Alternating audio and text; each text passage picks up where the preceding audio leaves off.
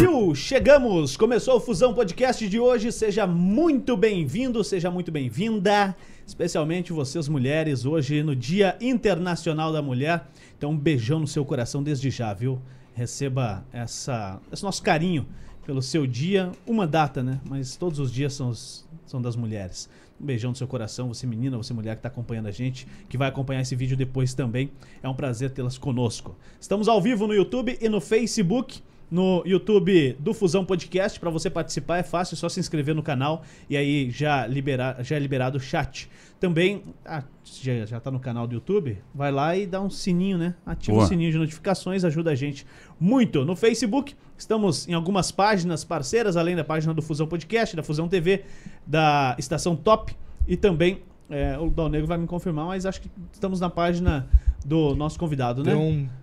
Ah, sim, ali deu certinho. Do Beto Richa. Isso. Isso. aí. Beto Richa tá aqui com a gente, pode mostrar. Sei que a gente faz um suspense, né? Já foi anunciado a semana inteira Todo que o cara estaria sabe. aqui. Aí a gente quer fazer um suspense. Não, tá aqui, ó.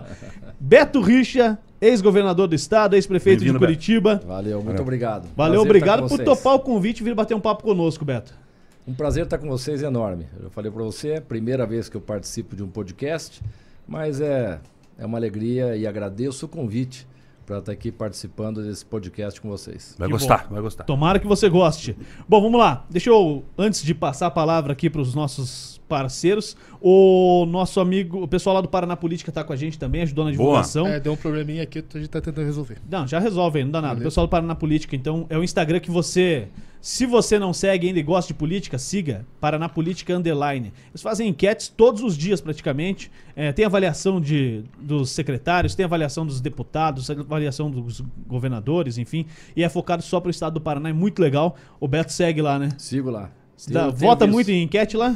Algumas. Algumas? Uma vez eu votei, botaram lá, printaram meu voto e botaram lá. Eu não vou votar mais. Porra, cadê o sigilo do voto, meu? Não, não pode. Não, foi na boa. É um prazer até o Beto Richa estar aqui participando da nossa enquete. Sem problema algum. Bom, e aí, Léo Bestloff, beleza? Tudo bem, Gil? Tudo Tranquilo? bem, seja bem-vindo, viu? Bom, tamo aí, tamo aí. Vamos lá. Vamos lá. Na Dal- Negro tá trabalhando bastante hoje, então, então eu vou Poupar ele disso. vou Boa pagar noite. aqui. Pode ser, Dal Negro? Pode ser, obrigado. Pode ser? Então, beleza. Deixa eu falar da Civic Car Multimarcas, que fica no centro de São José dos Pinhais, na rua Isabel Redentora, esquina com a Avenida das Torres. Se você quer trocar de carro, fale com a Civic Car, o link tá aqui na descrição do vídeo. E também o site é muito fácil, civiccar.com.br, é a loja parceira do Fusão Podcast. Também da Bulê Móveis de Fundamento. Todos os móveis que a Fusão TV tem aqui nos estúdios são da Bulê Móveis de Fundamento, tá? Esses móveis para sua casa, para sua casa de campo, fale com a Bulê Móveis. Tem o link aqui na descrição do vídeo também. Jogue no Google, dá um Google, procure no Google Boa. o Bulê Móveis que você vai encontrar. Bule.com.br. É bem fácil também, Boa. bulê.com.br, são dois L's. E a Dynamos Tech, que é a nossa parceiraça de cursos para desenvolvimento pessoal e também se você quer ofertar algum curso, você pode usar a plataforma da Dynamos Tech. Procure o pessoal e fale com o Éder Gaúcho, lá o Éder Bueno, que ele vai te dar todo o suporte que você precisa. É isso aí. Pagamos quem tinha que ser pago. Boa, vamos Vambora, papo. vamos começar esse bate-papo, porque a gente decidiu fazer uma série de é, convidados, a gente não chama nem de entrevistados, né? Convidados de, da grande relevância da política paranaense. Já trouxemos aqui o Roberto Requião, hoje Beto Richa e sexta-feira que vem vem o Orlando Pessutti. Então, três ex-governadores do Estamos bem governados, né? É. E também estamos atrás de mais ex-governadores. A gente vai trazer. Os caras não aceitaram ainda, mas quem sabe depois do Beto vir aqui, ele já não muda, não muda a conversa. Beto, são quatro anos fora da política. Você foi governador do estado do Paraná por oito, seis anos como prefeito de Curitiba. Como é que tem sido para você esse retorno agora à, à política e também vindo para mídia mesmo, falar em público sobre a sua trajetória e sobre, principalmente, né? A gente tem muita informação do passado, depois a gente vai tocar nesses assuntos também, porque é, é o espaço para você falar Sim. teu lado, teu ponto de vista. Claro. Mas é, um dos os nossos objetivos aqui é discutir o futuro, cara. A gente precisa saber, debater o futuro, o que, que vem pela frente. O que, que o Beto Richa vai ser, por exemplo, nessas eleições, vai concorrer a que cargo, enfim. É, primeira, primeira participação tua, fica à vontade. aí. O que, que você quer falar já? Se já, já é pré-candidato a alguma coisa, já quer contar pra galera? Pode falar, fica à vontade, Beto. Bem, você perguntou como é que foram esses. Fica fora, quase- Agora abril completam quatro anos Aham. que eu saí do governo. E não há dúvida que uma agenda muito intensa, eu trabalhava muito, me dediquei muito à vida pública, a corresponder, por exemplo, as expectativas dos eleitores que votaram em mim com uma votação, as últimas eleições, consagradoras. Né? Eu fui reeleito prefeito com a maior votação da história de Curitiba. Eu ganhei em 100% das 3.500 urnas da capital. Fui eleito em todas as pesquisas o melhor prefeito do Brasil, o que foi confirmado nas urnas, né, pelo resultado é, bastante expressivo e consagrador. E resultado disso que eu fui convocado para ser candidato ao governo do estado. Eu nunca atropelei nada, nunca tive ambição doentia pelo poder, nunca. Se você for observar as coisas na minha vida, aconteceram de forma muito natural. Eu nunca imaginei ser prefeito de Curitiba, porque minha primeira eleição, em 92, eu perdi para vereador. Eu fiquei, de certa forma, frustrado, não queria mais ser candidato topava part participar da política, da vida partidária, mas não queria mais ser candidato. Aí o partido veio atrás de mim, ó, não vai ter representante como candidato na capital. Aí acabei aceitando essa missão e fui eleito deputado estadual entre os últimos. Né? Fui reeleito com o dobro da votação, fui vice-prefeito de Curitiba, secretário de obras, e aí virei prefeito. Né? O prefeito, que eu era vice, apoiou um outro candidato, o governador e o presidente da República, o candidato do PT, o Vanhone, e eu saí assim com alguns amigos. O Vanhone passou é, aqui também. Sim, eu tenho profundo respeito por ele. E, e fomos crescendo ao longo da campanha. Né? Alguns secretários, colegas meus, saíram da prefeitura para me acompanhar. O Luciano Dutti mesmo, que era secretário de saúde. Depois foi o Michele. Vieram em apoio à minha candidatura, virou meu vice naquela eleição em 2004 e, para nossa surpresa, fomos eleitos. Fui para o segundo turno com o Vanhone e ganhei com cerca de 10% na frente. E me dediquei muito na prefeitura. Trabalhei, o ponto alto foram as audiências públicas, transformei Curitiba num grande canteiro de obras e as pesquisas que foram assim é, motivo de muito orgulho para mim. Dez pesquisas nacionais o melhor prefeito do Brasil. Daí virei governador. É, você acompanha o nosso mandato, não sei se eu estou pulando, porque eu ia falar não, não. Fica à vontade aí, Beto. da política. Fica à vontade. Não, pode fazer a tua linha do tempo aí. É? Uhum. Então vamos lá. Às vezes não quero cortar uma não, fica à vontade. futura pergunta, mas daí fui governador, peguei o estado com uma situação financeira delicada. O cara veio preparado, hein? Trouxe até plaquinha. Ei, aqui, uma coisa que eu odeio aqui. no debate é não pode mostrar papel. É, aqui, aqui pode mostrar tudo, viu? Fica à vontade. Aqui não é debate. Não, aqui não é debate. Mas eu falava nos debates eleitorais que uma das regras era não poder mostrar nenhum papel. eu tô com o papel na mão, tô falando para vocês, vou deixar nas mãos do mediador, né? Para provar que é verdade. Mas aí fui governador de forma muito responsável, corajosa, eu fiz o ajuste fiscal Paraná não podia contrair empréstimos, estava inadimplente em função das dívidas, dívidas com o governo federal. Um bilhão de PASEP não tinha sido recolhido. Fui, paguei todas as contas, saneei as finanças, equilibrei as contas públicas. A economia decrescendo nos obrigou a fazer um pacote de ajuste, medidas amargas, duras, mas tive a coragem de fazer, porque na minha avaliação, o bom gestor, o gestor responsável é aquele que adota medidas impopulares mesmo colocando em risco a sua popularidade, o seu patrimônio político, mas que tem a convicção que é importante para o futuro da sociedade. E na época, muita incompreensão, a grande mídia me atacou bastante. Teve aquele lamentável episódio na praça, que era a reforma da Previdência. Fui o primeiro governador a fazer a reforma, por isso tanta incompreensão e a, o império da comunicação no Paraná contra mim. Lá ao vivo, mostrando os manifestantes, fora Beto Richa e tudo mais. Eu falava na época, todos compreenderão melhor quando compararem o Paraná que fez a lição de casa com os demais estados que não fizeram. Depois que eu fiz a reforma da Previdência, vários estados, governos, várias prefeituras, governo federal e a própria mídia que me batia, execrando os deputados que votaram contra a reforma da Previdência, porque ficou muito claro para a opinião isso, pública, foi em 2015 para a opinião pública, ficou muito caro, claro para a imprensa que o que estava matando as administrações públicas era o grande déficit previdenciário crescente, em progressão geométrica. E eu fui o primeiro a fazer. Depois compreenderam a necessidade, teve pancadaria em São Paulo, no governo, na prefeitura, Florianópolis e vários outros estados e capitais brasileiras. Isso nos gerou, e anualmente ainda gera, um bilhão e meio de reais de economia Dinheiro que é revertido para mais serviços na área de educação, de saúde, para mais obras de infraestrutura, enfim, tudo que o Estado precisa para garantir qualidade de vida à sua população. Então eu fiz o ajuste fiscal e deu muito certo. Aí fui reeleito também e transformei o Paraná num grande canteiro de obras. Qualquer município do Paraná que você for hoje, pergunta quais foram as realizações do governo Beto Richa. Todos os prefeitos. E detalhe, hein? Eu não persegui um só prefeito. Isso aconteceu muito no passado, antes de mim, e parece que está voltando a acontecer agora. O que, que, é perseguir o prefeito? É você não mandar recursos... Fecha a porta, né, Gil? Para o município cujo prefeito é seu adversário político, não te apoiou na Ô, eleição, Beto, não te cortando, não da sua ideologia. Mas eu lembro na época que o Requião estava no, tava no governo e o Beto estava na prefeitura, ele falava, aqui não vai ter conversa, não tem papo Eu perguntei para ele isso aqui, ele falou que não, isso é lenda. Ele não, falou. ele falou, pô. É, ele falou aqui eu, que é lenda. Eu, lembro, pô. Mas, pô, eu, eu já ouvi essa história, né, de, de ele, podar muita coisa. conversei com ele esses dias, ele lembrou que me deu aí 10 unidades de saúde. o cara é manter. É o custeio. É. Construir até precisava Opa. cumprir os 12% constitucional que exige do orçamento em saúde. Agora Entendeu? me dá licença, Nossa, porque eu perguntei se você comia. Eu venho mais vezes assim. Ah, porra, tá aqui, ó. A Jana e o Fabrício são os nossos parceiros. Ah, obrigado. Como é que é o nome disso aqui? Pra mim é pãozinho com alguma coisa. O né? que, que, é? que, que é isso aqui? Brusquetas. Brusquetas. Tá aqui, ó. Pode mostrar aqui, ó, no meu, na minha câmera aqui, ó.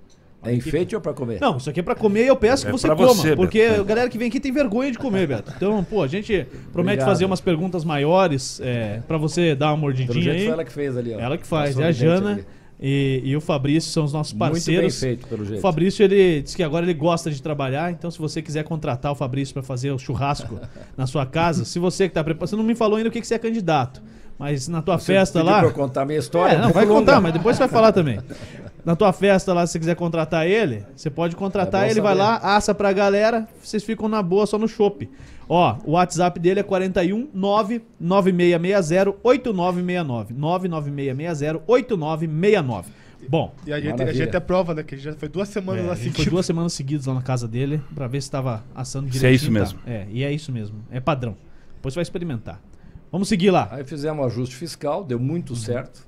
Obras no Paraná inteiro, eu dizia, não persegui um prefeito, não discriminei nenhum. Você pode perguntar para os prefeitos do PT, a extrema direita.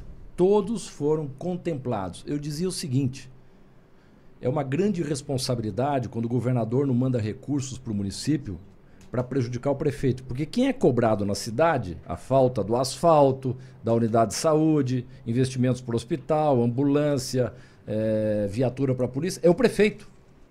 Então, para prejudicar o prefeito, o governador não mandava recurso. E hoje eu não sei como é que está sendo, vamos esperar mais um pouco. É, eu dizia, quem paga a conta cara dessa animosidade entre governador e prefeito é quem não tem nada com isso. É quem merece e exige respeito por parte dos seus representantes políticos, que é o povo.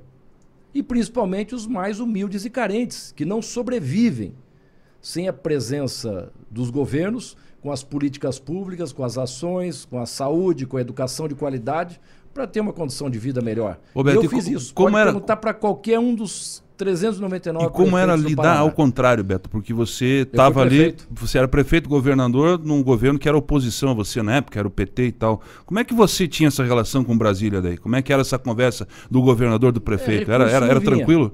Embora eu procurava tive várias audiências, porta fechada recursos também. e tal, não veio, né? Mas eu não cruzei os braços e não fiquei de mimimi. Eu fui trabalhar, mesmo tendo portas fechadas, eu volto a insistir. Todas as pesquisas, o melhor prefeito do Brasil. Na última pesquisa, achei esses dias em casa, da Datafolha, da Folha de São Paulo, a diferença minha para o segundo colocado ampliou assim de uma forma. Né? E eu fiquei muito orgulhoso, porque não, nada cai do céu é resultado de um governo competente, eficiente, humano e que tem coragem de tomar as medidas necessárias, senão o dinheiro não cai do céu.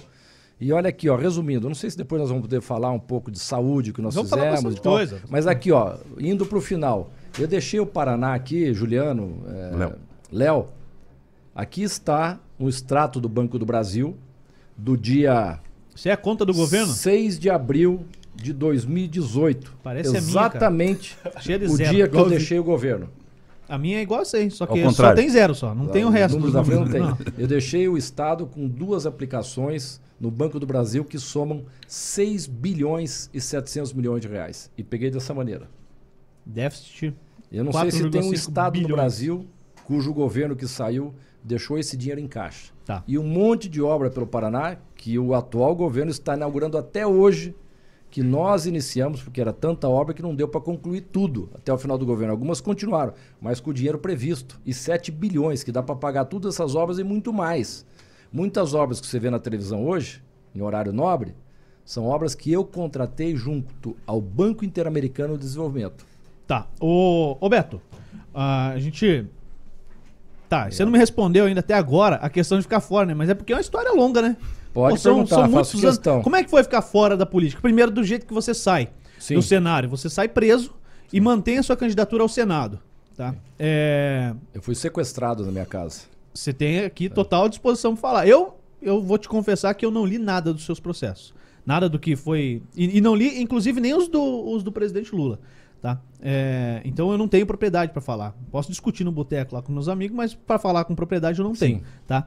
Mas você manteve sua candidatura, você tinha a posição ou a oportunidade de sair de candidato a Senado e ser candidato a deputado federal para manter a sua, o seu foro privilegiado, por exemplo. Não, é... não, não tem não, foro privilegiado. Não naquele caso, não naquele caso, mas que digo... aconteceu antes. Tá, mas não tem foro enfim, privilegiado. Você poderia ter um mandato como deputado federal que seria muito mais fácil. Você preferiu ser candidato ao Senado Sim. até o final.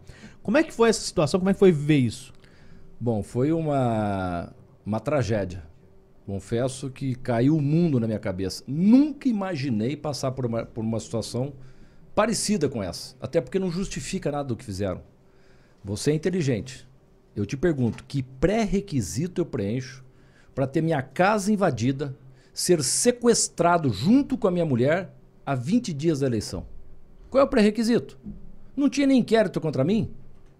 Eu falei numa outra entrevista, cometi uma confidência, vou fazer aqui de Por novo. Por favor, né? Já que fez em Eu recebi o recado que ia invadir minha casa e que ia acontecer o que aconteceu no sábado. De quem? De um amigo meu que eu não vou botar o cara aqui. Uma enrascada. É, não é que eu tenho que perguntar, isso. né? Pô, é. minha parte. Não pode contar a fonte, pô. É. Você jogou a isca, mas eu não. É, minha parte é essa, pô. Ó, vai acontecer uma operação segunda ou terça-feira e vão levar você e sua mulher. Eu dei Caramba. risada na frente do cara. Eu não tenho inquérito. Não fiz um depoimento. Há 20 dias da eleição. O meu sequestro, chame como você quiser, porque eu fui sequestrado, tive minha casa invadida, ao arrepio da lei não foi um processo jurídico, foi um processo político eleitoral. Olha o trauma da minha mulher. Anda na periferia de Curitiba, pergunta quem é Fernanda. O que ela fez pelo povo mais humilde. O carinho e a dedicação que ela teve na área social. Mais um dado: se você entrar lá no IPEA, Instituto de Pesquisas Econômicas Aplicadas, que é um dos órgãos federais mais respeitados desse país, tá lá.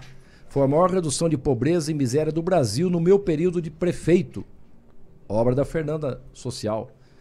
Se você for pegar no meu período de governo, foi a maior redução de pobreza e miséria dentre todos os estados do Sul e Sudeste. Olha o trabalho dessa mulher. Pois ela foi sequestrada. Você acredita? Acredita, Léo? Não tem processo contra ela até hoje. Não abriram inquérito, ela não foi denunciada. Por quê? Porque não existe mínimos elementos que corroborem as acusações. Ou seja, não existe uma prova. Se não tem nenhuma prova, como é que submete uma mulher com o trabalho que ela fez por esse Estado, a um trauma, a uma humilhação pública, uma execração pública, como fizeram com ela. Um trauma que possivelmente a pessoa carrega até o final da vida. É, Quem cata como... as penas lançadas ao vento? Nem pediria desculpa. É, porque esse povo que apronta isso é inimputável. Não tem nenhuma responsabilização. Eu estava lendo um tempo atrás que na Alemanha, um juiz que dá uma decisão flagrantemente equivocada, é de um a três anos de prisão e uma multa milionária. Porque não pode mexer com a honra das pessoas como se não valesse nada. Se demora uma vida para construir uma reputação, de repente assassina que, a sua reputação da noite deu, pro dia. Quem que deu autorização para te sequestrar, como você diz, ou para te prender? Bom, são membros, Tem... membros do GAECO, o juiz autoriza e um desembargador negou o nosso HC. Mas baseado em quê? Hoje eu perguntaria pro promotor que pediu, pro juiz que deu e pro desembargador que negou a HC. Minha mulher não tem denúncia. O que vocês têm para dizer para ela? O que vocês têm para dizer pro povo do Paraná? porque além do arbítrio, da ilegalidade, do crime que cometeram contra mim e minha família, além disso tudo, eles revelaram um grande desprezo à democracia, na medida em que fraudaram a vontade do eleitor, induzindo ao erro. Quem vai votar num candidato preso? É na véspera da eleição ainda. 377 mil votos. É voto pra caramba, né? É, considerando o que, que aconteceu. Preso. E enxovalhado no Império de Comunicação. Né? Enxovalhado. Roberto, e, e lá, cara, quando e você cadê tava... o pedido de desculpa? Então, o que eu queria dizer para essas três instâncias que pediram, concederam e negaram o HC, que rezem que um filho de um desses, se um dia tiver um problema com a justiça, não caia nas mãos de pessoas como eles. Um filho deles. Porque vão sentir na pele o que é injustiça. Você falou de sentir na pele agora. Quando você estava. Invadiram a casa da minha mãe, quando... uma senhora de 82 anos. Quando você estava lá, Beto, sequestrado, como você disse, o que, que, te passava na cabeça, cara? Porque você eu sempre foi muito, muito respeitado. Muito. E as, os, os, minutos devem passar muito lentamente, né, cara? E outra, que eu falo para os amigos: você entra lá, você não, sai, você não sabe se sai em meia hora, não. em um dia, em uma semana ou em quantos anos. Sim. Não vou dizer que não fiquei tenso, desesperado. Fiquei, fiquei, fiquei. Eu, até porque eu sempre prezei muito pela minha honra, pela minha imagem. Eu digo para as pessoas, os que me conhecem, cara, você me conhece. Ninguém vira bandido da noite pro dia, que Sim. tentaram transformar num personagem que eu não me reconheço nas acusações que fazem. São esdrúxulas. Então, Como tive várias, estou ganhando tudo. Absolvições. Teve uma recente agora que Teve você foi agora, quarta-feira retrasada, mandando para o eleitoral. E o, o termo lá que eu, eu leio muito dos ministros do Supremo é o seguinte: contorcionismo acusatório, distorção dos fatos, violação do juízo natural. Sabe o que aconteceu? Vocês acompanharam recentemente esse país. Uns superpoderes. Como diz o advogado Cacai. Poder absoluto significa corrupção absoluta. Escutei de um outro coronel: quem vigia, o vigia.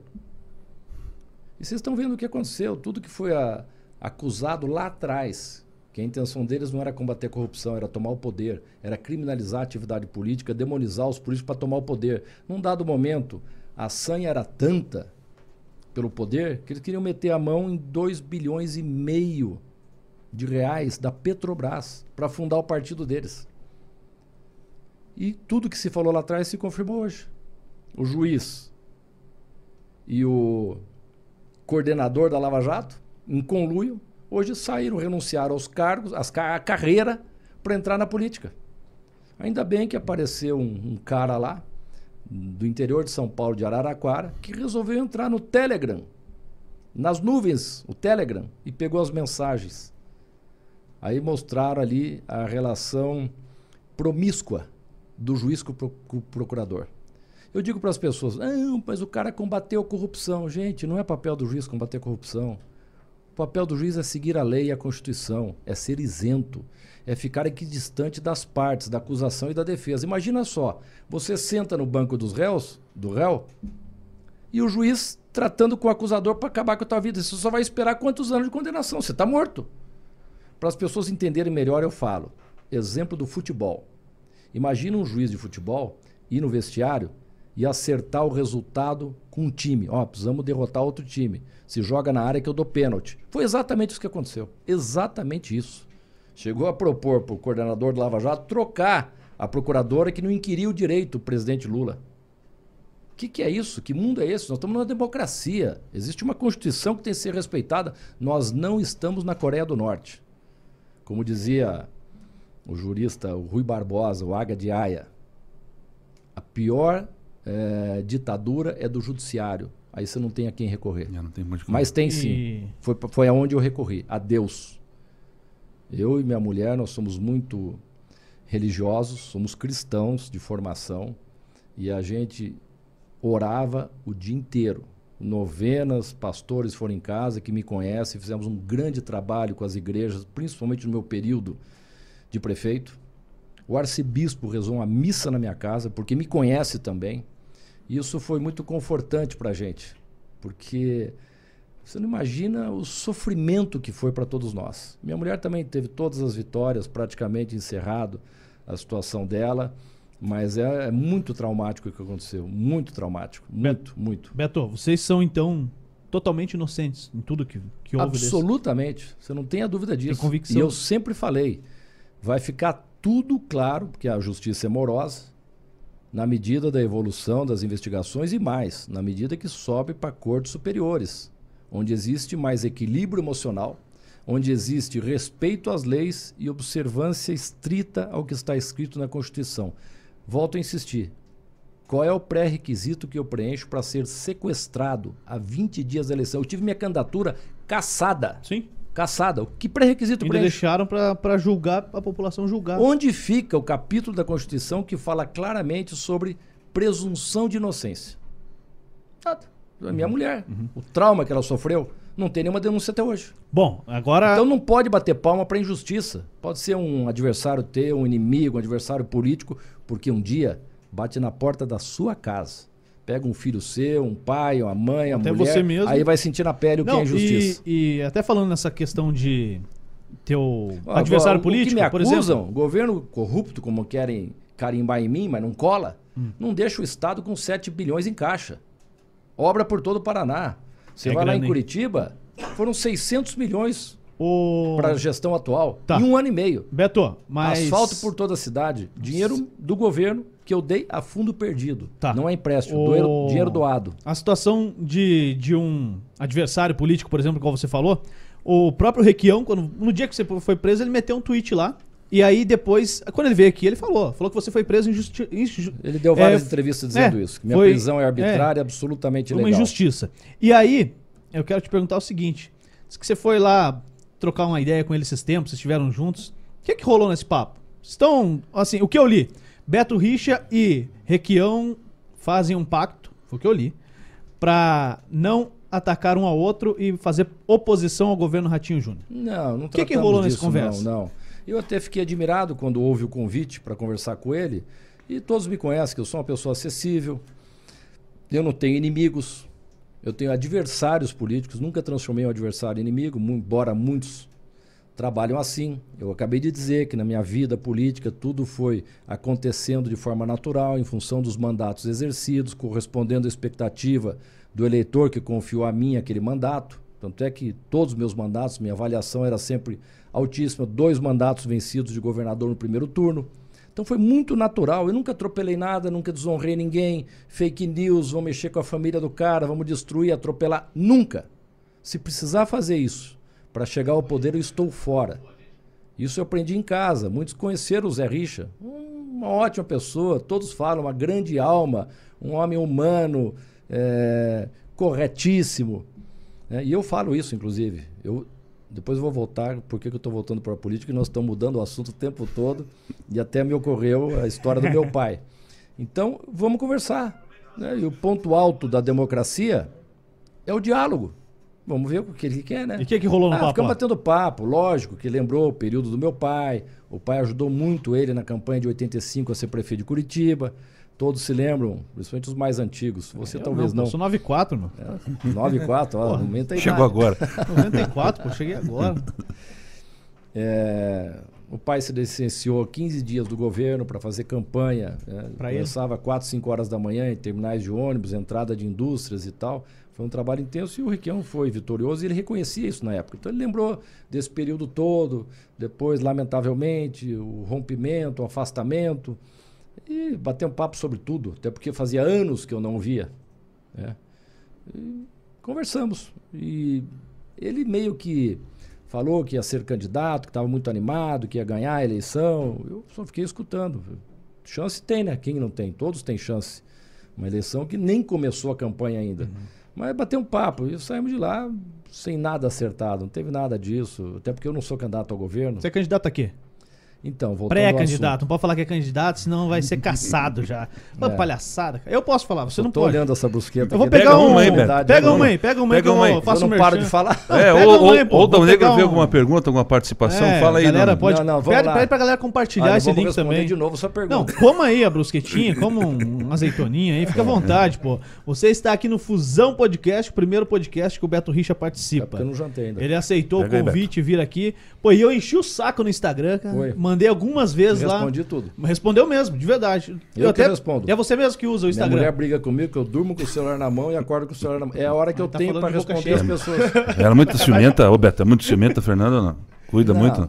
É que você é um cara Normal. pinta, hein? É, é. Beto, tranquila, tá, tá bem. Tá com quantos anos, Beto? 56. 56. Não, tá, se cuida, né? Pô, beach tênis, beach tênis pedal direto. na praia. Isso foi. Eu adoro esporte. E o esporte me ajudou muito. Que eu falava é. que eu rezava o dia inteiro, mas. Praticava duas coisas que eu fazia: esporte o dia inteiro, para ajudar com a cabeça, e eu adoro, e oração. Era o que eu fazia. Então, eu fazia academia na academia do prédio. Depois, eu tive a honra de receber na minha casa uma visita. O cara virou para mim: vim te treinar. Opa. Muito amigo meu, Rudimar Fedrigo, o mestre dos mestres do chutebox. E aí treinava lá na minha casa, fiquei lá umas semanas treinando. Eu falei, Rudimar, você vem lá da Vila Aur, da sua academia, cara, dá quase meia hora até minha casa. Eu vou lá, eu tô ocioso, não tenho o que fazer. Até vou passeando, tu arrumar alguma uhum. coisa para fazer. E aí fui lá treinar na academia dele, Muay Thai, depois gostei muito do Jiu-Jitsu. Aí veio pandemia, falei, não dá para ficar aqui na academia então, fechada. Pra porrada não dá para te chamar, melhor evitar. Deixa pra lá. Você é candidato a quê? Você é pré-candidato a quê? É... A deputado federal. Deputado Mas vou, deixa eu te explicar por quê. Eu vou pegar os palitinhos. A, a minha mulher ficou muito magoada com a política, depois de tudo que aconteceu com ela. Ô Beto, quantas vezes eu estava lá nos bairros de Curitiba, cuidando do povo, o trabalho, os resultados que o Brasil inteiro reconheceu na área social, tanto na prefeitura quanto no governo, deixava as crianças pequenas em casa para trabalhar e fazer o que fizeram comigo. Eu não quero mais saber de política. Eu falei, Fernando, mas não é a política. São algumas pessoas que aprontaram isso. A política é boa, a política é necessária. Você tem que ter orgulho do legado que nós deixamos nesse estado e na capital, por onde passamos. E foi às custas de muita dedicação, não podemos jogar tudo isso fora. Aí eu pensei, pensei, de fato também foi muito doído o que fizeram comigo. Foi, eu não vou me afastar. É o que eles querem, queriam me tirar da política, na mão grande, há 20 dias da eleição. Bom, deixa eu voltar a mais uma coisa que me ocorreu. É tanto assunto, acho que uma hora vai ser pouco. Olha aí. você sabe que aqui a agenda é tua, né? Olha, Se você quiser ficar até meia-noite, tá tudo tranquilo. que me acusaram, eu sofri um linchamento moral, uma humilhação pública, mas tenho orgulho também. Três dos maiores e mais renomados juristas do Brasil me citaram como exemplo de perseguição à classe política. Acompanhamos muitos políticos no Brasil, governadores, ex-deputados, passaram por problemas também. O exemplo da perseguição é o Beto Richa. Tem um detalhe: eu não conheço nenhum dos três. Não fizeram por amizade, por algum favor, para me proteger. Não conheço nenhum dos três.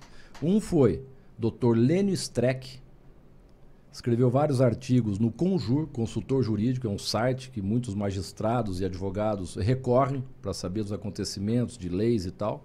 E o outro foi o doutor Toron, também não conheço. E um terceiro que me orgulha mais ainda, o presidente do Superior Tribunal de Justiça, o STJ, em 2019, comemorando 30 anos da Constituinte, numa reunião com magistrados.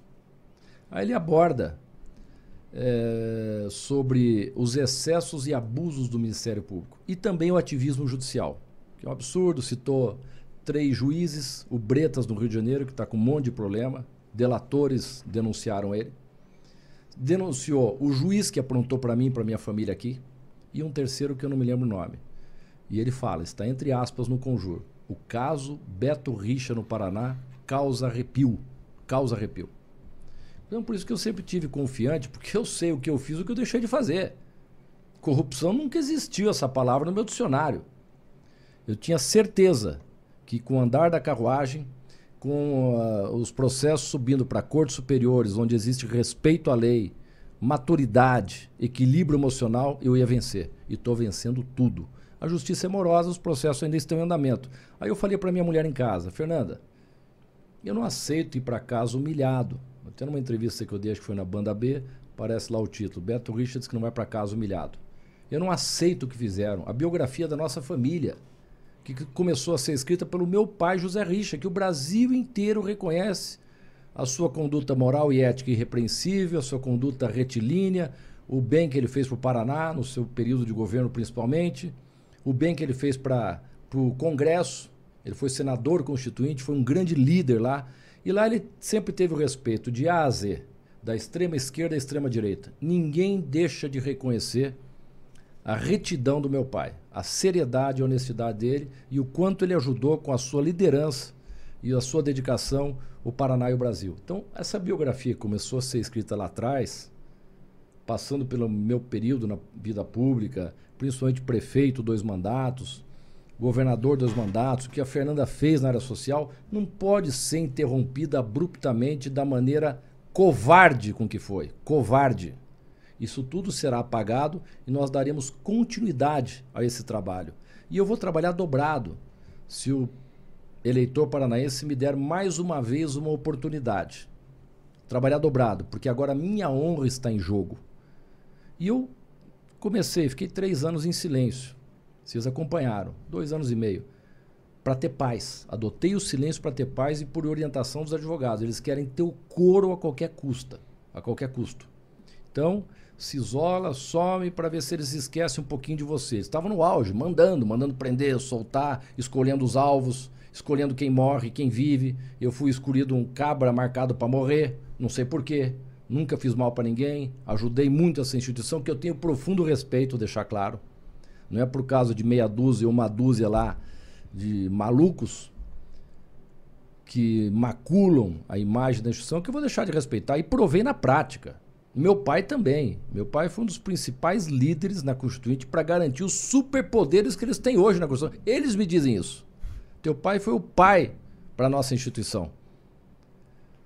E ajudei muito o judiciário também, o Ministério Público e o Judiciário. Ajudei muito. Então, eu provei na prática o respeito e a necessidade de termos estes órgãos livres, independentes, para que possam cumprir a sua missão, combater a corrupção, os crimes, os ilícitos, mas não da maneira com que fizeram. Existem leis que têm que ser cumpridas.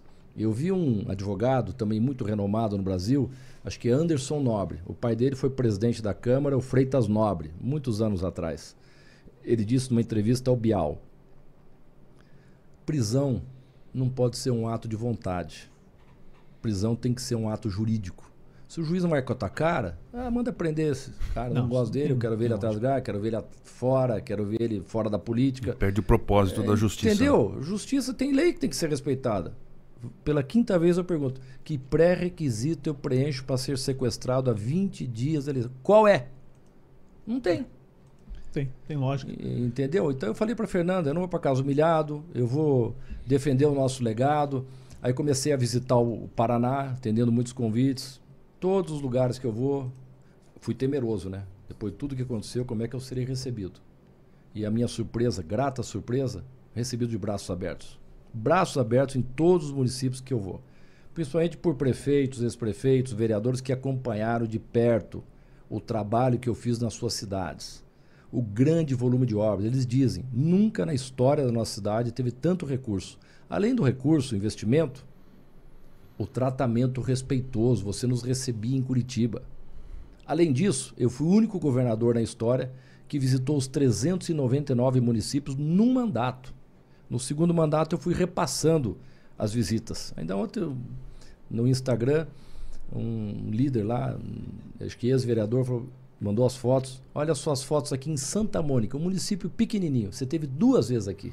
Município desse tamanho. Então eu comecei mas, mas era andar... visita de verdade ou era visita de médico, de 20 minutinhos? Não, eh, não era muito, é, não era muito longa também, mas, eu não conseguia cumprir é, são 399 a agenda. municípios. Então eu entregava as obras, fazia o evento, cumprimentava todo mundo então, e seguia para outra mais, mais de 20 minutos. Teve... Não, dava. Não, porque, pô, e, ó, eu já vi candidato a deputado federal, que é do interior, passar aqui em São José dos Pinhais com agenda 3h20 da tarde. 3h35 ele tem que estar tá em Fazenda Rio Grande, cara. É. O cara só faz a foto na frente da catedral e um abraço, mano. Então eu comecei a andar, fui bem recebido e muitos prefeitos pedindo para ir para governador. A palavra que eu mais Agora? escuto é saudade. Temos saudade do seu governo, realizador, respeitoso, presente. E eu pondero com eles, será? Vamos ver, tal. Depois de tudo que aconteceu, será que não é hora de dar um passo atrás? Então eu estou analisando. As convenções são lá para julho. Tá no Tem PSDB, muito né? tempo. Estou no PSDB, meu partido que meu pai fundou com Mário Covas, com figuras ilustres aí da política nacional. É, tem até julho para analisar o quadro, como é que fica. Mas, em princípio, sendo muito verdadeiro, eu estou inclinado, tendência aí para pré-candidatura a deputado federal. Acho que os prefeitos também ponderam. Beto, veja só, a tua experiência, o que você fez no legislativo lá, eu fui deputado eleito duas vezes, o deputado que mais apresentou projetos de lei. Algum, algumas leis aprovadas de minha autoria foram copiadas em dezenas de estados brasileiros. Que bom. Você passou pela prefeitura, fez o que fez hiper bem avaliado. E Curitiba tem o histórico de eleições acirradas. Eu ganhei com 77,27% dos votos contra o governador e contra o presidente da República apoiando o meu adversário. O que você fez no Paraná, o orçamento, a recuperação das finanças, canteiro de obras, dinheiro em caixa, nesse momento turbulento do país, momento de profunda crise econômica, institucional, política. Você, como seu pai, conciliador do diálogo, está muito tensionado as coisas hoje. Né? Dois extremos, intolerância, intolerância nas redes, isso não leva a nada. Então, estou avaliando essa possibilidade também de poder ajudar o Paraná no Congresso, né? com essa experiência toda e mais eu tenho alguma liderança dentro do partido e fora do PSDB também. As pessoas me conhecem. Se eu chegar lá, sabe que eu sou. Eu não estaria aceitando essa missão se fosse para ser mais um no meio de 513 deputados. É, então, até porque eu disse que minha honra eu quero que seja integralmente reparada. E vai ser reparada pela justiça e também pelo meu trabalho, né, que sempre dediquei a esse Estado. Tá. Eu quero estar lá e, mais uma vez, orgulhar todos os paranaenses. Você vai ser candidato, tá? Pré-candidato ainda. Pode falar que é candidato. Mas tá falando, eu tô falando, né? eu posso falar. Né? Eu já, já tive um convite aqui, depois pode aumentar a oferta pro meu lado aí. O Requião me chamou para ser o vice-governador dele. Sabia que você ia É, o Requião me chamou, mas tem esse negócio aí de 35 anos, eu ainda não posso, né? Se você se eleger, você pode Será me ajudar. Foi por causa lá. disso que ele te convidou? Não, ele não sabia, pô. Ele disse que eu tava com o cabelo muito caído e tal. Até cortei o cabelo hoje porque você vinha aqui, eu sei que você é todo elegantão e tal. Mas aí é o seguinte: você vai, você vai pra rua, você vai pedir voto. Não tem como fazer campanha só no celular. E você já está caminhando bastante. Não tem como não pensar, e acho que você já deve ter essa estratégia, alguma estratégia, porque dois pontos vão pegar muito. Um, você já falou amplamente aqui, eu acho que já resolveu esse assunto, mas o outro é a questão dos professores. Como é que, como é, que é para você ter esse confronto? Porque a classe dos professores, naquele momento, ela se sentiu literalmente agredida pela, pela polícia militar em praça pública. Como é que foi passar esse episódio também? Como é que você é, tenta vai encarar Aquele agora? dia na praça, o que menos tinha era professor. Ali estava a CUT, ali estava o MST, entidades estudantis bancadas pelo governo federal da época, estudantes universitários que são mais afeitos ao confronto, fervorosos, nervosos. E a pedido do Tribunal de Justiça, uma decisão judicial, cercar a Assembleia Legislativa para que a votação acontecesse dessa reforma previdenciária que eu estou falando para o bem dos paranaenses. É normal num país democrático, com o Paraná e qualquer lugar do mundo, se a pessoa ou uma, uma ala ou um sindicato acha que vai perder a votação, invadir a sede de um parlamento e proibir os deputados de exercerem o seu ofício? Depredar não também, pode né? Ser. Depredaram. é normal ser. isso? Não pode ser. É, tinha o apoio da mídia, né? Por isso que eles se arvoraram também. Mas eu tenho profundo respeito pelos professores. Ninguém mandou, e os que me conhecem sabem que eu sou da paz. Imagina mandar lá os policiais lá no meio da praça, deliberadamente, para o confronto. A hora que eles viram que a votação estava para começar, e alguns deputados ligados aí, ó, vai começar a votação. Aí eles vieram por tudo ou nada. Tentaram derrubar, tem vídeo disso, a cerca do Tribunal de Justiça para entrar pelo lado. E aí, alguns policiais foram agredidos com um pedaço de petit pavé, do calçamento ali da praça, e reagiram. Reagiram. E, uh, alguns vieram para o confronto. Foi o que aconteceu. E está aí. A lei aprovada. Falaram para os servidores que o Beto Rich ia acabar com as suas aposentadorias. Aí vieram, alguns vieram furiosos, o que não era verdade, está aí até hoje. O Fundo Previdenciário do Estado tinha 8 bilhões de reais represados. Para você ter uma ideia, o segundo fundo mais capitalizado do Brasil é do Amazonas, com 3 bilhões e pouco, menos da metade que nós tínhamos aqui, e sangrando o fundo financeiro do Estado. com as aposentadorias, com, com a Previdência. Então não tinha mais o que fazer a não ser aquilo. E houve uma incompreensão, mas tudo bem. Pode checar, e eu nunca fui desmentido pelo sindicato, porque é verdadeiro o número. Eu dei aos professores, em sete anos, 146% de aumento salarial. Vocês é ganharam isso? Alguém ganhou não. isso? Conhece alguém que ganhou isso? Não estou dizendo que foi muito. O professor merece. Mas as demandas não podem ser infinitas e insaciáveis. O dinheiro não é meu, o dinheiro é do Sim. contribuinte. E sabe qual foi a inflação do período? Que isso que é importante comparar. 55%. Ou seja, 146 para 55. Não foi só a reposição quase da inflação. 100% de ganho real. Se você for analisar 2016, que é o último aumento que eles tiveram, o governo atual não deu mais nada, uns 3% lá que eles não estão nem aceitando, foi o único estado do Brasil que deu reajuste. Único dos 27. E foram 10,67%. 100% da inflação eu dei em 2016. 10,67%. Então não é possível. Agora eu tenho recebido muitos amigos meus, professores, professoras, chefes dos núcleos regionais da época do meu governo, felizes da vida. Beto, você não sabe o que está acontecendo. Os mesmos professores que me agrediam antes viram nas rodas, estamos com saudade do Betinho. Sério, tô falando? Eu dava aumento Entendi. todo ano, agora estão cinco anos sem aumento. Então, para você seis. é um assunto tranquilo. Você não, pode encarar sossegado. Legal. em qualquer lugar. Legal. Os professores sabem. A, a, presidente do sindicato, que é petista, a Marley, tenho respeito por ela também. Ah, sabe o que ela falou na Assembleia para uma roda de deputados? Hum. Acabaram com a nossa greve. Sabe como é que nós acabamos com a greve? Alguém teve a feliz ideia, no meu governo, de publicar na internet o salário dos professores. Acabou a greve. Porque muitas pessoas iam para a praça esbravejar, me xingar, ia na onda, ia na onda. defender o professor que achou que tinha salário de fome. Não sabia quanto era o ganho. Você ganha tudo isso, mais do que eu. Tô fora. Acabou a greve.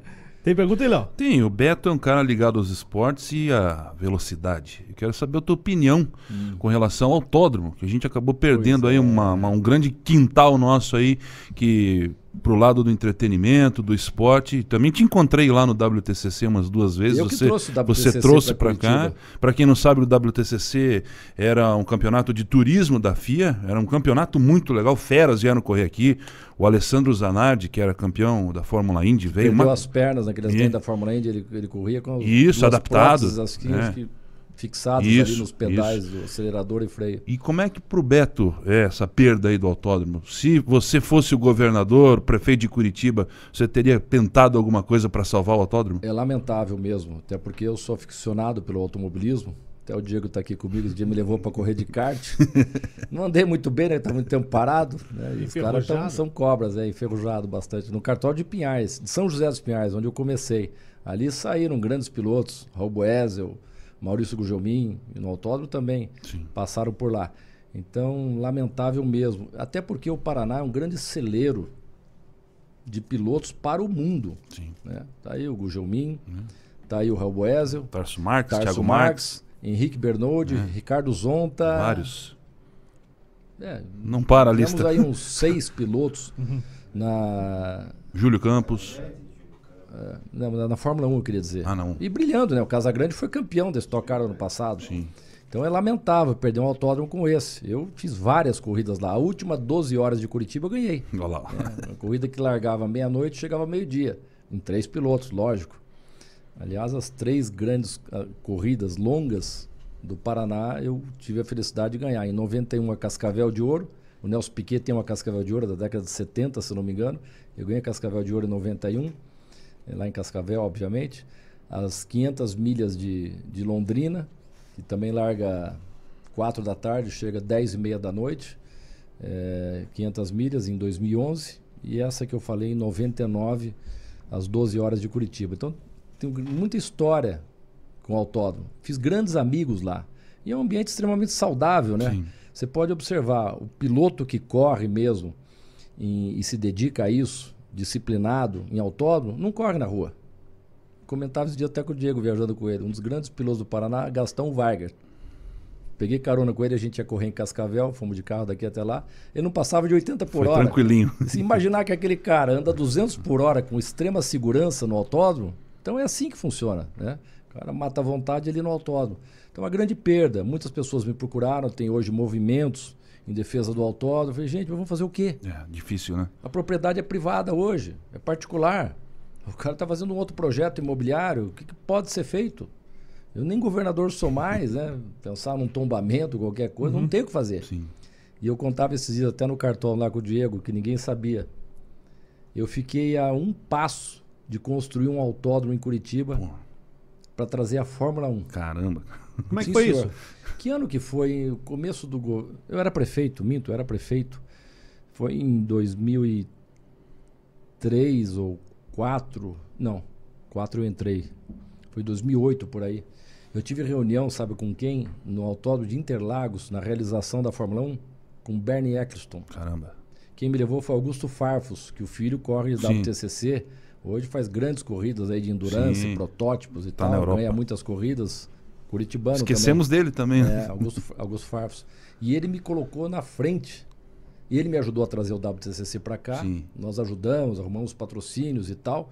E o autódromo era lotado. Tiveram duas e vezes. Tinha né? arrecadação de alimentos né, para a área social. Era muito legal. Um espetáculo, um espetáculo. Pilotos de várias partes do mundo. Primeira vez que vem para a América do Sul. E nós trouxemos seis anos seguidos para Curitiba.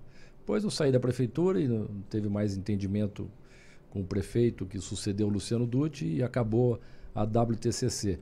Então, é, tivemos momentos assim muito bons. E voltando ao, ao Bernie Eccleston. Aí depois eu reclamei, o Augusto Farfus, Augusto Pai.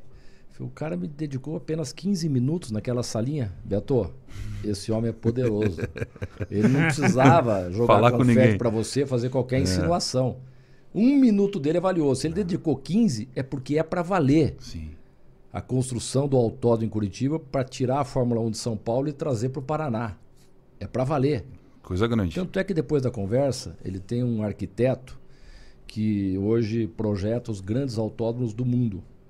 Não sei se é Herman ou Herbert, acho que é Herman Tilke.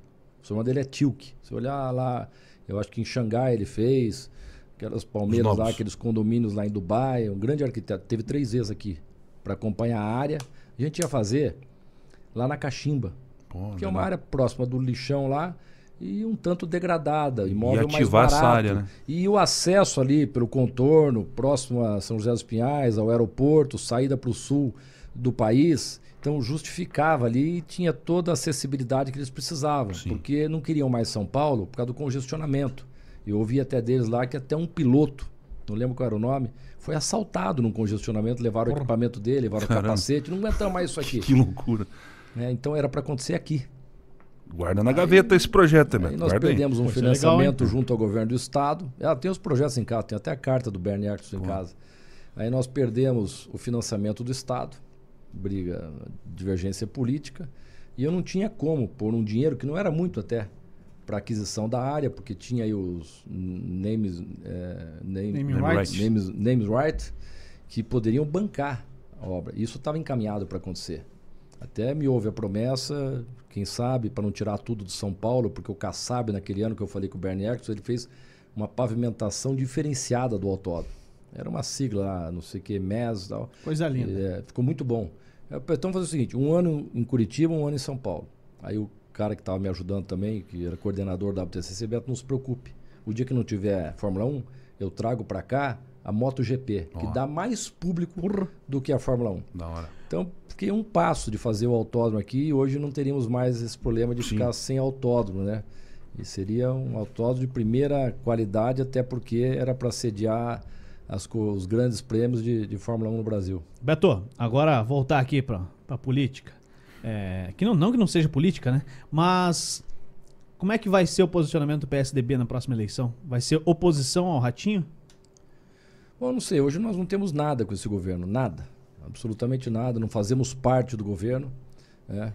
É, aconteceu naturalmente. Não quero nem avaliar é, essa situação, o porquê. Mas o PSDB ficou isolado. E aí apareceu o César Silvestre, com vontade de disputar essa eleição, um rapaz novo, de boa índole, de boa família. O pai dele foi deputado, a mãe é deputada, né, tem tradição na política, e foi um grande prefeito da cidade de Guarapuava. Grande prefeito. Foi eleito, reeleito, teve uma alta aprovação, grandes realizações de obras na sua cidade. Fiz uma grande parceria com ele. Grandes obras lá, fiz lá um hospital regional enorme. Esses dias eu fui lá visitar, estava fechado. Centro Regional de Especialidades Médicas, milhões de, de reais para é, pavimentação asfáltica. O contorno todo de Guarapuava sendo duplicado. Já dupliquei lá a PR 466, as concessionárias ali, BR 277, que não é obrigação deles, me parece. Nós também fizemos e está em andamento um outro trecho. Enfim, recursos enormes lá em Guarapuava. E ele foi reeleito e deixou o seu sucessor, elegeu o seu sucessor também, em uma cidade importante do estado. Então, meu pai dizia: o importante para ser governador, o ideal é ter passado por uma experiência de prefeitura. Você aprende, aprende orçamento, aprende tudo, lidar com o legislativo, todas as situações que depois são mais complexas no governo. E ele tem essa experiência. Tenho assistido às suas participações, entrevistas, manifestações e tenho visto um profundo conhecimento da realidade do Paraná, das suas potencialidades, das carências, das expectativas dos paranaenses. Eu acho que ele está muito sintonizado com aquilo que o paranaense espera. Enfim, é uma nova opção que o PSDB oferece nessas eleições ao governo do Paraná. E outra coisa, por que, que a linha verde nunca terminou? Bom, eu, eu tenho que perguntar para todo mundo. Não, todo pode mundo. perguntar, pode perguntar. Esse dia eu até ia responder um cara aí que estavam criticando as horas paradas. O prefeito, acho que acertadamente, ele rompeu contrato acho que com uma empresa, né? Isso, recentemente, sim, que eu tempo. li. E eu, é, com o Beto Richa não acabou. Não, não, senhor. Não, senhor. Na minha época, no meu mandato, eu terminei o trecho mais importante e mais congestionado dela. No meu mandato. Como prefeito? Que era a região sul. Saí daqui para Fazenda Rio Grande, tudo. Eu terminei, no meu mandato eu inaugurei. Aí o trecho para a região norte, até lá o Atuba, passaram já três prefeitos. E não acaba. Sim, ficou o Dute dois anos, o, o Fruit, Fruit. e agora o, o Greca, né? É Sim. isso. Então, a minha parte eu fiz. Eu não posso responder, não quero criticar ninguém. Por que, que não aconteceu? Dificuldade de recurso, a empresa quebrou, a empresa foi lenta, eu não sei. A minha parte eu fiz, que é a, região mais congestionada. Inclusive, como governador, como eu fiz o ajuste fiscal e tinha dinheiro em caixa, dei muito recurso para todos os municípios, em especial a capital, que precisa mais, né, pelo tamanho, pelas demandas enormes e complexidades.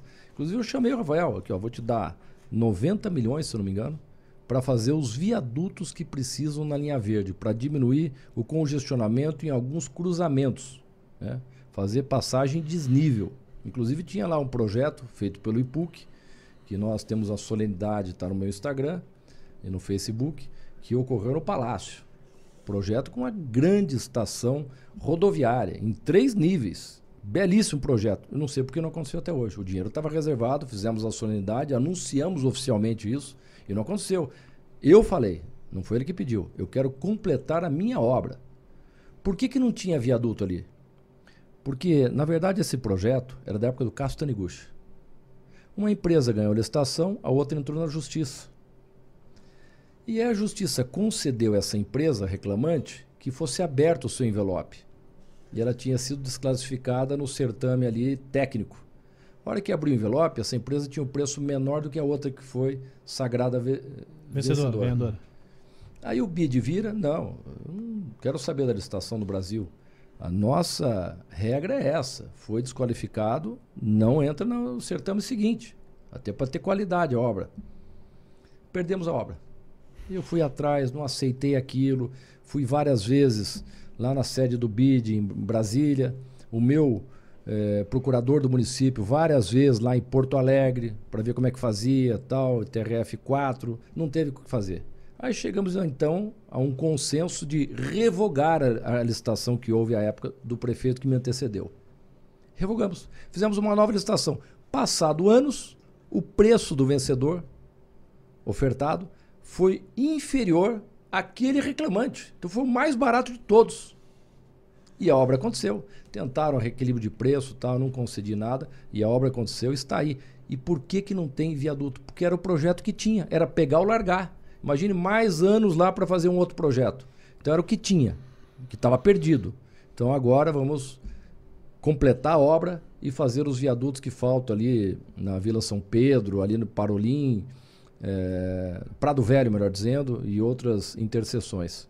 Mas não aconteceu ainda. Mas o dinheiro estava previsto.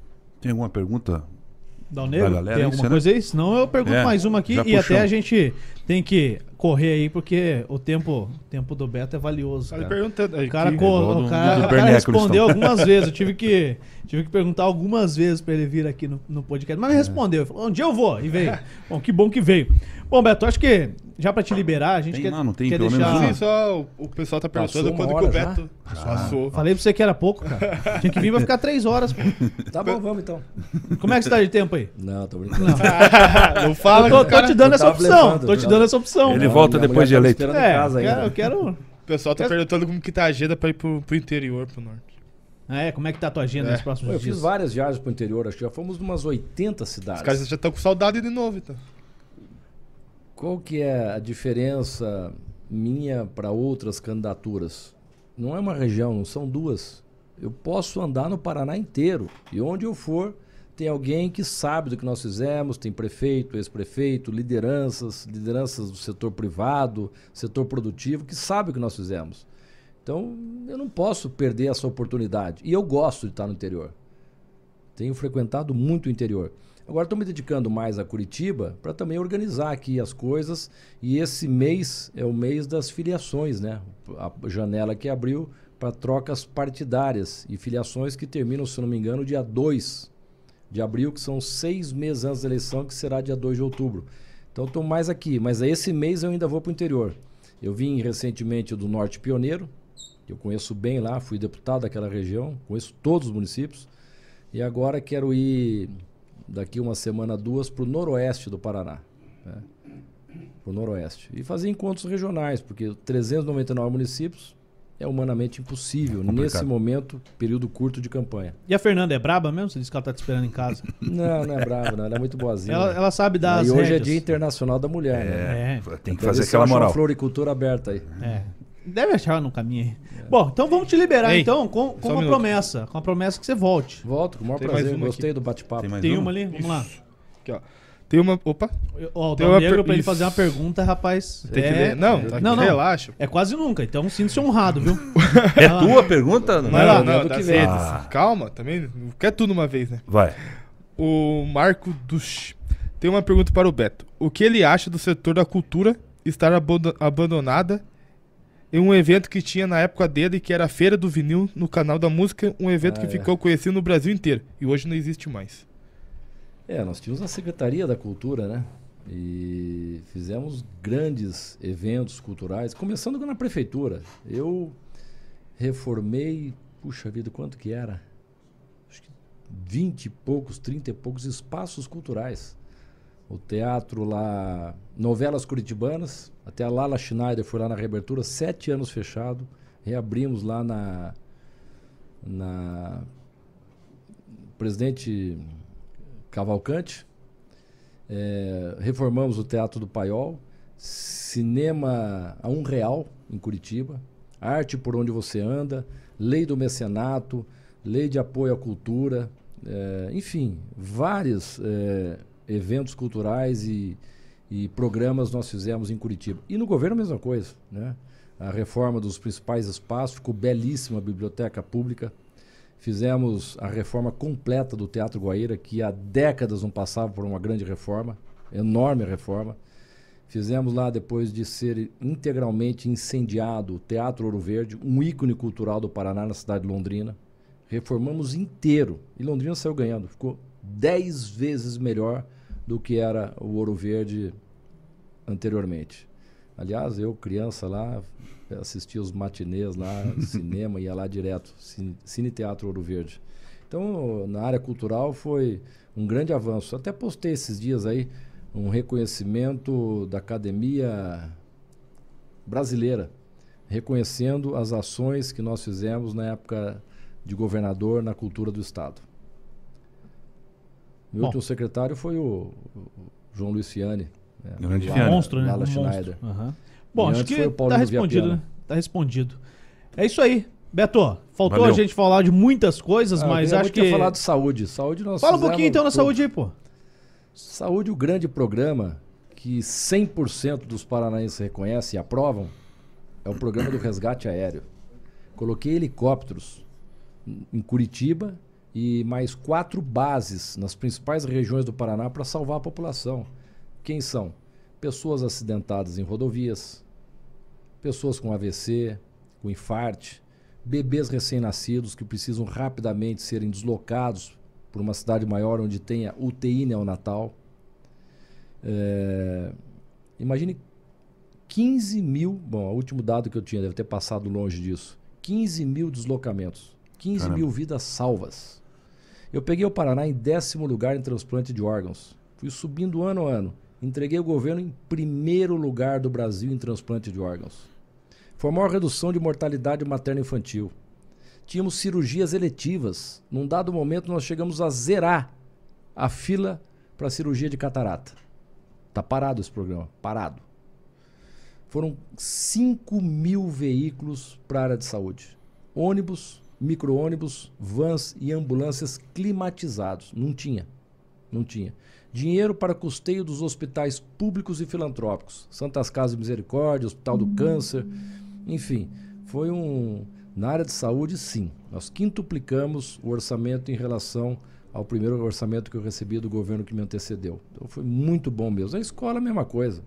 É, foram duas mil escolas reformadas, 280 mil rea milhões de reais para a escola conectada, internet de banda larga nas escolas, melhorei a qualidade dos alimentos da merenda escolar. Um dia falando disso no Palácio, professor Lemos, ex-presidente da APP, muito agressivo fora do palácio, mas dentro ele me elogiava. ele me interrompeu num discurso na hora que eu falei merenda. Não fale merenda, governador. O senhor serve refeição nas escolas do Paraná. O professor Lemos falou isso. É... Não tinha extintor de incêndio quando eu assumi.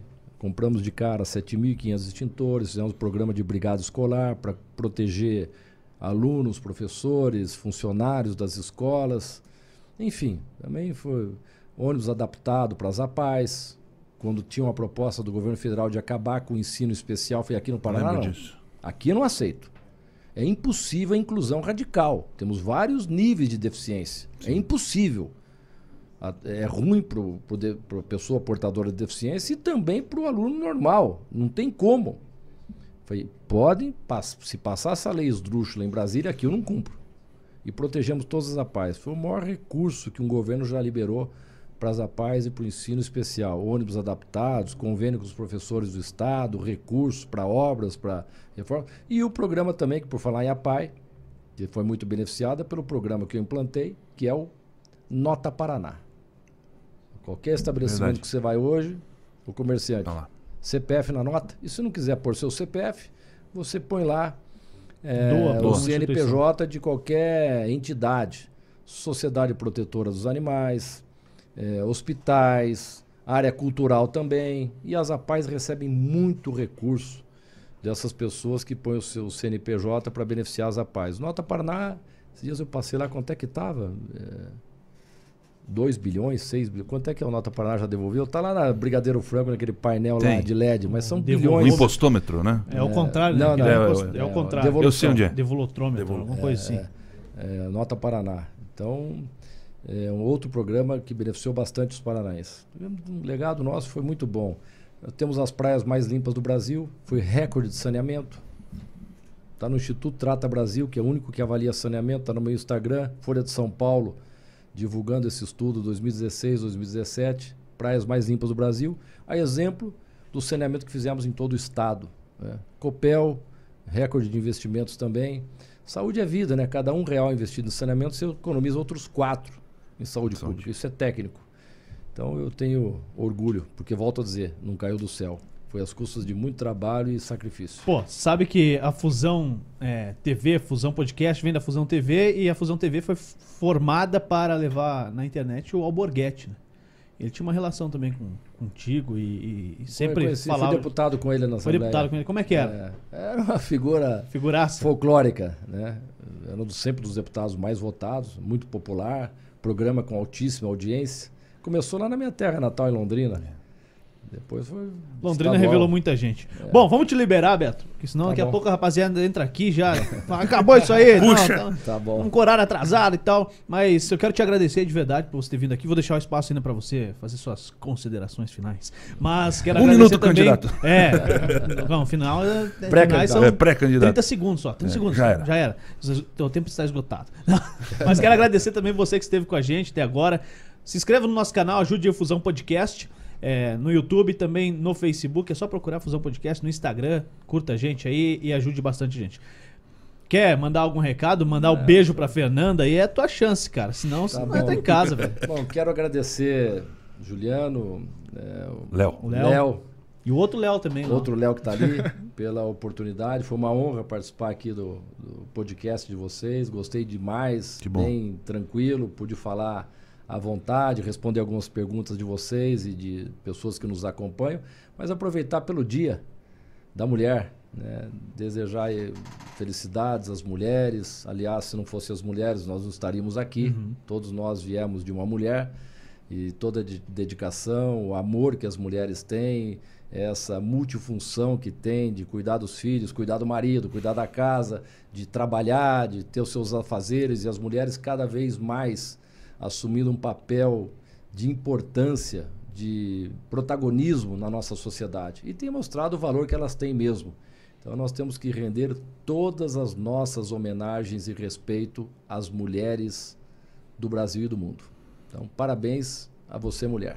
Valeu, Léo. Boa. Valeu, Gil. Fechou isso aí? Valeu, Beto. Até a próxima. Valeu, Beto. obrigado. Falou. Valeu, até a próxima. Valeu, Dom Negro. Valeu, tamo Deixa eu mandar um beijo pra minha esposa também, né? Pra É, Carolina, todo mundo entra em tá casa. né? Todo mundo vai Garantiu mandar pra meu. sua agora. Vai lá. É. E parabéns pra Fernanda, né? É, cara, cara. Deixa eu mandar um beijo pra Carolina lá em casa, pra Isso. Gabi, pra Júlia, que estão lá acompanhando.